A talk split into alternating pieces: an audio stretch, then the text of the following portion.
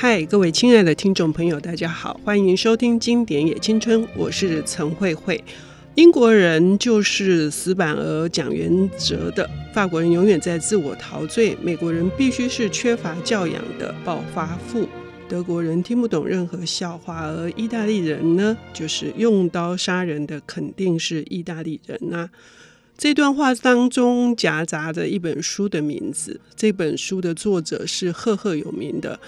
侦探小说女王，或者是犯罪小说女王阿加莎·克里斯蒂，她的作品当中的一段话，隐藏的两个讯息：一个讯息是这是不是一种种族歧视呢？第二个是这里面有一桩命案。我们今天邀请到的领读人是台湾推理作家协会的现任理事，也是资深的会员阿堪，来为我们谈这一本呃历史上仅次于这个圣经跟莎士比亚的作品啊，畅销了二十亿本二十亿本哦的这个克里斯蒂的作品。阿堪你好，啊，慧慧姐好，大家好。这本书是哪一本？这本是阿加莎克里斯蒂的《东方快车谋杀案》。改编过很多的影视剧，对不对？对，前两年才刚播过一部，就是新拍的，对，是强尼戴普演的。对，强尼戴普演了被害者，而且哈、哦，日本也对，日本三谷信息也有也有拍，不过嗯，我只记得是白罗的角色其实是野村万斋演的。对，虽然说这个白罗，你刚刚提到白罗，跟我们介绍一下好了，因为它太重要了。哦、呃，白罗其实就是阿加莎·克里斯蒂，他写了非常多本的系列侦探。那他是一个非常注重对称的，那他总留着八字胡，然后有一个像蛋形的头。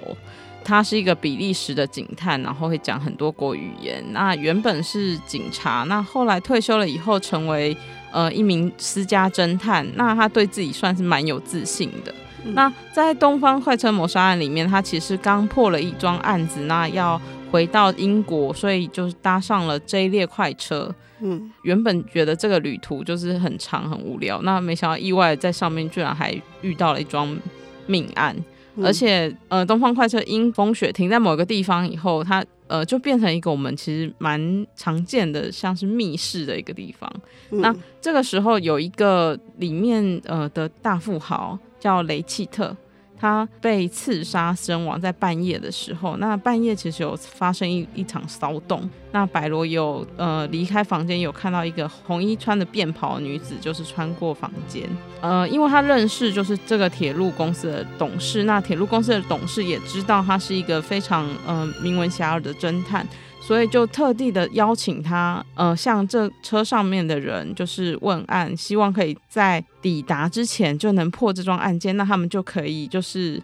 呃，不需要就是在下面再嗯、呃、挽留这些乘客，那可以顺利的就是解决这桩案子。因为他们下一站就是南斯拉夫嘛，哈，对，那南斯拉夫的警察可能会有各式各样的刁难，所以这个董事他就希望这个。聪明绝顶而且经验丰富的白罗哈，我很喜欢克里斯蒂在描述这设定这个角色的时候，白罗的个子小小的，而且因为他退休了，必须是比利时人，是因为克里斯蒂他是一个怎样作家？他为什么会只是说，因为他在大战期间就是看到那些退役的比利时军人，所以就想到这个角色，而且。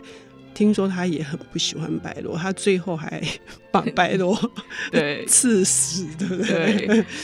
但我觉得，就是他把白罗刺死也是蛮戏剧化的。嗯。哦，《东方快车谋杀案》里面没有出现，但其实我很喜欢他的搭档海斯汀。嗯。就是。如果大家知道福尔摩斯与华生的话，嗯、那白罗就是必定会配备海斯汀的角色，嗯、就是他总是会讲出一些蠢话，然后白罗就会跟他说：“你的思维是不对的，嗯、然后应该要就是你是不是都没有动你灰色的脑细胞之类的。哦”对，阿甘讲到这是非常重要的名言哈，因为我们只要说喜欢读推理小说。然后我们自认为我们是一个解谜专家，我们的逻辑思考很厉害的话，就会说要求别人可不可以请你动动你的 灰色的脑细胞。对，所以白罗是 Christie 创造出来的，对，一个侦探。对，然后他影响了这么多后面的非常多的人，但是 Christie 本身也是受到福尔摩斯的影响。到底 Christie 是一个怎样的作家？克里斯蒂她其实是一个家庭主妇，那。我觉得他是一个观察力非常入围的，因为他其实作品非常的多，都发生在就是乡间啊、庄园啊，或者是一些旅途上，像是呃尼罗河谋杀案是在尼罗河上啊，那。像是呃史代尔庄命案，就是一个发生在一个大庄园里面的一个，我觉得像是家庭剧吧。嗯，我觉得克里斯蒂他写出来的书有点像是谋杀家庭剧，各式各样的。嗯嗯，嗯，也就是说他处理的蛮多是，是一方面是他的对于日常家庭生活，就是人与人之间的关系的透彻。然后这些关系里面可能会产生一些爱恨情仇，以至于导致于凶杀的谋杀的这些情节。对，像东方快车谋杀案，它其实牵扯到是一桩就是十几年前的阿姆斯壮命案。那是一个就是家中的小女孩，三四岁的小女孩被绑架后撕票，但是呃凶手他。上了法庭以后，并没有被判有罪，而且还无罪释放，那造成了就是整个家族的一个伤痛。嗯，那然后在白罗查案的时候，他发现就是在东方快车上的这桩命案跟呃车上的被害者是有关的时候，他就开始重新审视这所有车上的人关系，因为他。在车上的时候，就像慧慧姐一开始有讲，这其实是一个有英国人、有法国人、有美国人、有德国人，是一个在不同国家在同样的时间来到同一个列车的命案。那他们彼此间看起来其实是没什么关系的，因为里面有上校啊，有贵族，有个公主，有伯爵，然后还有商人，就是在当时你不会觉得他们是同一个阶层或是同一个阶级的。旅客都汇集在这个车厢里面，嗯，有男仆，有女家庭教师，也有助理，对，不对？好，那这些人拼凑在一起，其实，在一开始，白罗就已经观察到这个现象，所以克里斯蒂很早就给我们线索，他很早就把这一句话透过呃其中的角色说出来说，为什么在这样一个。淡季的时候，明明是不可能十六个嗯包厢包厢都住满，可是他却一个都订不到，而且还是透过这个董事才最后挤出换了别人的房间。也也就是说，一开始的时候就已经有蛮多的悬念了。嗯、对，他一开始就告诉我们说，就是因为我们一般是不太会有头等。舱座铺就是通通订满的状况，而且他们其实有为了预备，嗯，然后譬如说会留一个特定的包厢，所以可以让他递补，可是一开始并没有，嗯，那。白罗他事前也有在他原本要乘车的地点有发现原本要上车的几个人，嗯，其实是原本是认识的，可是到车厢上却互装不认识。他就因为他闲着没事在旅途上，所以他其实天生就很爱观察别人，加上他自己以前是警探，所以他就有看这些人，就是嗯，觉得有点不对劲。而且那个被害者雷奇特，他一开始其实有问白罗说可不可以护卫他，因为他有收到恐吓信。嗯，但白罗不喜欢这个人。我觉得白罗算是蛮有个性，他其实提出了非常高额的报酬，说可以给他很多钱。但是白罗就觉得，嗯，我不喜欢你这个人，那我就不要。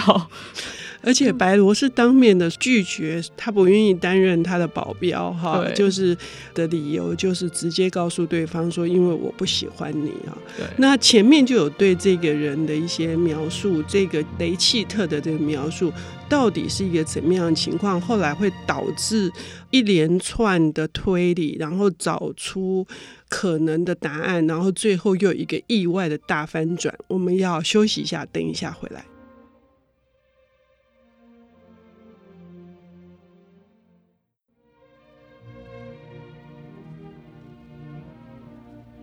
欢迎回到《经典也青春》，我是陈慧慧。我们邀请到的领读人是台湾推理作家协会现任的理事，同时也是资深的推理读者。他有部落格，经常发表关于推理小说的呃一些书评。呃，我们要欢迎阿堪。阿堪今天为我们带来的这本书是《侦探小说女王》。阿加莎·克里斯蒂的《东方快车谋杀案》，我们刚刚提到了哈，就是受害者已经不得不说嘛，其实讲推理小说很困难哈。受害者我们已经说是雷契特，可是克里斯蒂在描述他的时候，一开始已经透过白罗的眼光告诉我们，他绝非善类。那通常推理小说不会这样处理，不会这么明显的让我们觉得说这个人很厌恶，他满脸横肉，他眼光里面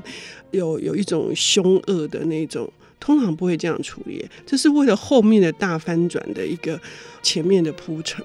我觉得透过就是阿加莎·克里斯蒂他对雷契特的叙述，我们一开始读者就会很厌恶这个角色。嗯，那到后面他，因为他被杀，其实有一个很我觉得很悲伤的理由。嗯，那这个悲伤的理由会让我们忍不住就想要同情这些，因为前面有讲到，其实这是一个跟阿姆斯壮命案有关的案件。嗯，那雷契特其实就是阿姆斯壮命案的凶手。他平常就是推理小说，其实真的很忌讳一开始就知道就是凶手是谁啊，或是最后怎样。嗯、可是我觉得这本书特别的地方，其实不是找到答案，而是找到答案，你要不要接受？嗯，嗯就是他其实有一个白罗，其实就找到一个非常合理的答案，因为书中有叙述雷契特其实身上有十二刀。嗯，就是深浅不一，然后白罗就觉得很奇怪啊，因为有些可能是要左手才砍得动，然后有些伤口很浅，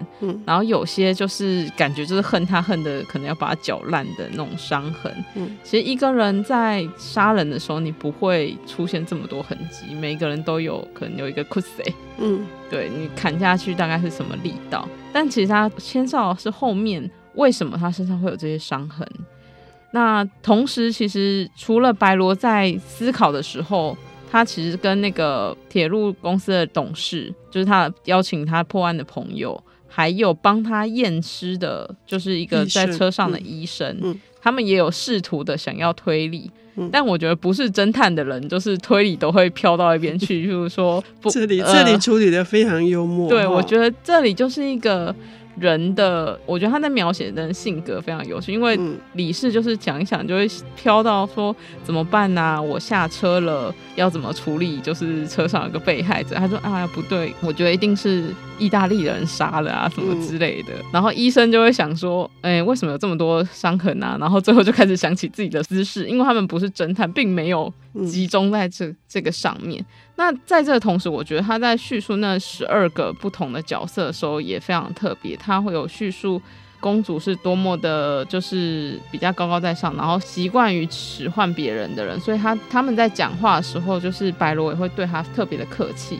可是白罗在跟另外一个比较拘谨的类似家庭教师的角色的时候，嗯、他就会用比较能让对方放松的方式去引导他讲出线索来。哦，对，阿甘提到了很重要的读推理小说，尤其是读呃 Christie 的小说的最大的乐趣就是这些对话。因为所有的推理的过程都是透过白罗一一的类似问讯，跟他们有一点恳谈这样子的感觉，去引导出他想要去观察到的任何的细节。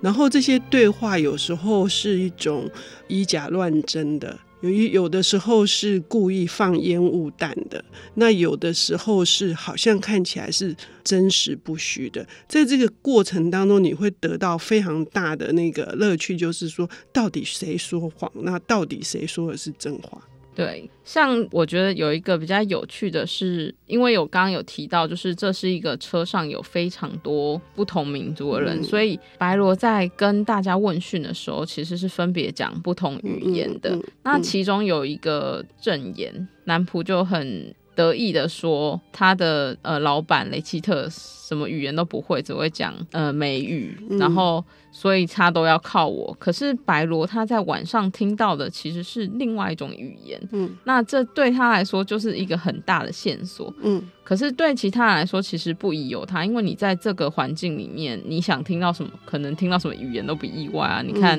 像白罗一个人，可能就是德英法都会讲，嗯、然后还会讲比利时语，嗯。所以他们会预设这么一个在周游列国的商人，可能不一定只会讲美语嘛，他可能其实呃听到他讲法文啊，或者听到他讲德文啊，也不会太意外。所以他们并没有在思考，这可能是一个极重要的线索。嗯嗯嗯。但其中还是有很多真的就是像慧慧姐讲的以假乱真的线索，像是呃他的车厢里面有出现一个烟斗通条，嗯，然后有出现一个停在某个时间的表。通常我们看到这种就会就会觉得、嗯、哦，他可能就死在这个时间。其实看多了推理小说，你就会开始怀疑。呃，不过这其实是我的第一本推理小说，我那时候没没有什么怀疑，但是后来后来看多了就知道，蓄意丢在那里的时间一定不是真实的时间。就是看多推理小说，最后疑心病就越来越重。这个也很好玩哦。对。但是有的时候有一些作家也很聪明，他知道他知道，也许你会怀疑他，可是反而那就是大。拉拉的很明显的就是那样子，所以到底是这样这种骗术啊？我觉得这是一种我我们今天不会谈到叙述性轨迹啊，那里面也有很多。事实上，你以为它是假的，但是它其实是真的。对，我觉得这真的是一个推理小说，读到后面就真的是疑心病会越来越重。所以在白罗收集到过多的线索的时候，嗯嗯，因为他很前面就提到，就是这是一个线索过多，他又看到。他晚上出来的时候就有看到红衣女子，嗯，就是过去，然后还有其中一个乘客的证言是，他觉得晚上有一个男人，嗯，就是跑到他的房间里面去，而且他一开始这个角色就是一个非常啰嗦的角色，就是一直想要找白罗啊，找赫伯德太太，对对，赫伯德太太想找大家抱怨的角色。嗯嗯嗯、然后他还有看到像是刚刚提到的表啊、烟斗通条啊。各式各样的线索，对，一个制服的纽扣，好像在营造说，呃，这个凶犯是外来的，因为明明车上就管理员就是固定，而且这个管理员是坐在同样的位置上面，那不可能有另外一个分身，可是为了。觉得说，在风雪中停留的这个车厢里面，确实有一个外来的人，而且还把窗户打开，以至于整个房间像冰窖一样。对，嗯，我觉得真的就是一个线索太多，但他最后其实还是很公平的，就是告诉你这些线索，嗯，以及前面都有铺陈说，嗯，他们的作用是什么。嗯还有呃，大家其实会在真实里面掺杂的谎言，以及在谎言里面掺杂的真实，因为你并没有办法，比如说它里面有人篡改了自己的名字，可是你不可能无中生有的想出一个就是完全不一样的名字。嗯、那白罗就是依循着这些惯性、人的习习性，然后来去判断说，哦，这句话是真的，这句话是假的，还有他到底要不要。揭露这个真相。嗯嗯，阿堪提到一个很重要的事情是说，这个要不要提到真相？而真相揭露出来之后，读者能不能接受？我觉得 Christie 最大的功力就在这里。那不只是能不能接受，甚至会是余味无穷。推理小说最难的地方是你知道谜团之后，其实你不见得想要回头去看第二遍。对，嗯，但《东方快车谋杀案》我算是看了蛮多遍的，因为我第一遍看其实是高中的时候看的，嗯，已经蛮久的。嗯，那这次在看的时候，我就有发现很多新的东西，譬如说我刚刚提到种族这个部分，嗯，我以前看是不会去思考说它里面，因为它是在不同地方汇集在一起的种族。然后就是讲很多，或者是像里面的对话也会一一的审视这样。嗯嗯，尤其是刚提到的这个种族，又把它带到连接到阿姆斯壮案的发生地点美国，那这也是一个很大的线索。到底藏着怎样的秘密呢？欢迎各位听众朋友来读这本 Christie 的《东方快车谋杀案》。我们要谢谢阿堪，嗯，谢谢慧慧姐，谢谢各位听众。